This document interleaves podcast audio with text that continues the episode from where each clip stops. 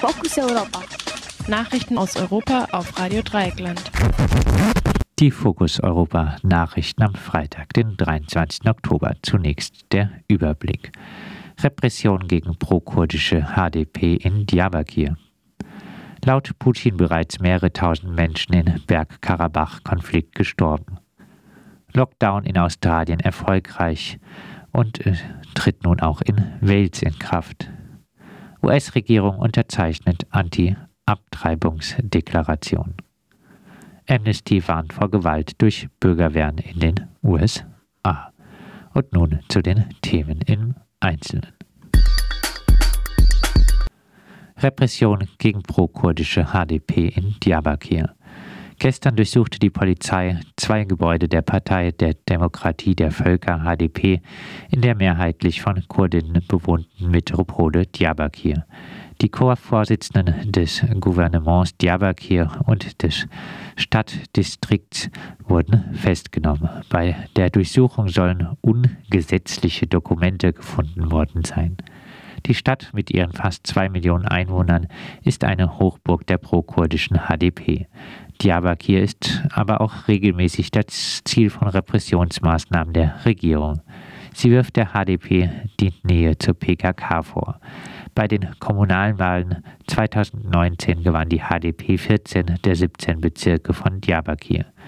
Der HDP-Bürgermeister von Diyarbakir wurde aber nach nur fünf Monaten im Amt abgesetzt. Ein vom Gouverneur eingesetzter Treuhänder übernahm daraufhin seine Aufgaben als Bürgermeister. Das ist in den Städten im Osten der Türkei die übliche Praxis. Laut Putin bereits mehrere tausend Menschen in Bergkarabach-Konflikt gestorben. Laut dem russischen Präsidenten Wladimir Putin sind bei den anhaltenden schweren Kämpfen um die armenische Enklave Bergkarabach in Aserbaidschan auf jeder Seite bisher 2000 Menschen gestorben. Dies meldet der türkische Dienst der BBC. Die Türkei unterstützt vorbehaltslos Aserbaidschan bei der Rückeroberung Bergkarabachs und angrenzender Gebiete. Russland hat ein Bündnis mit Armenien und unterhält in dem Land eine Militärbasis.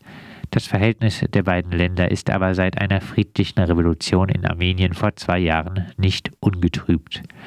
Am heutigen Freitag wollen sich Putin und Erdogan in New York treffen und über den Karabach-Konflikt beraten.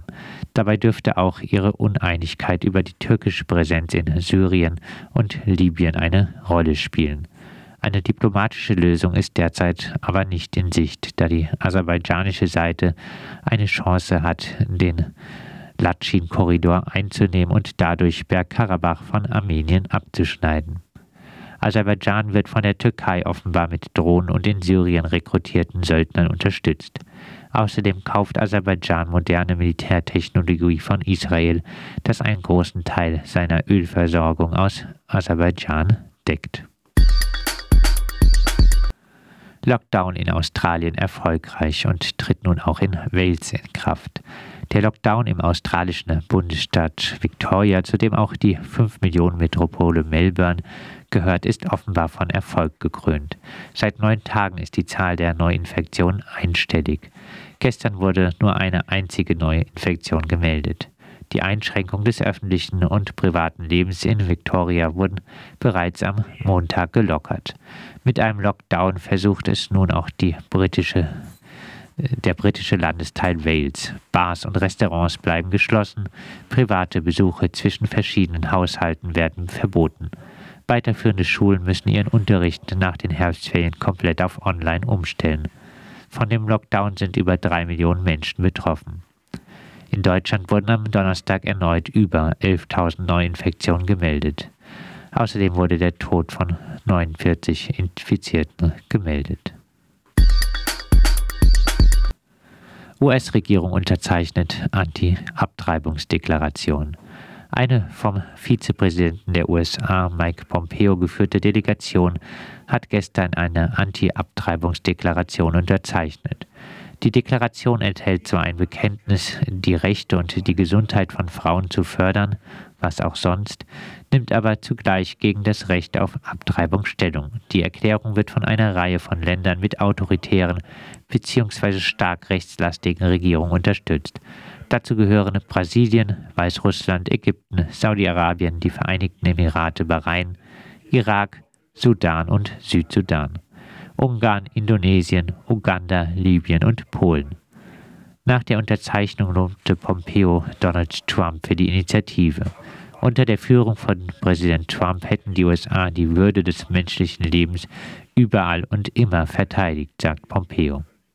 Ein Vertreter der Organisation IPES, die sich international für den Zugang zu sicheren und legalen Abtreibungsmöglichkeiten einsetzt, wies darauf hin, dass es der Regierung Trump lediglich gelungen sei, die Unterschrift von 31 der 193 in der UNO vertretenen Staaten zu bekommen. Amnesty warnt vor Gewalt durch Bürgerwehren in den USA. Die Menschenrechtsorganisation Amnesty International hat die US-Regierung appelliert, Demonstrationsteilnehmerinnen und Wählerinnen vor Gewalt durch Bürgerwehren zu schützen. Niemand sollte Angst um sein Leben haben müssen, wenn er wählen geht oder an friedlichen Versammlungen teilnimmt, sagte Samit Bhattacharya. Er ist bei Amnesty Deutschland für die USA zuständig. Laut Amnesty hat die Polizei zwischen Mai und September in der Hälfte der Bundesstaaten der USA dabei versagt, Zusammenstöße zwischen Demonstrationsteilnehmerinnen und ihren Gegnern zu verhindern. Bei mehr als einem Dutzend der Fälle war die Polizei entweder ganz abwesend oder unterrepräsent.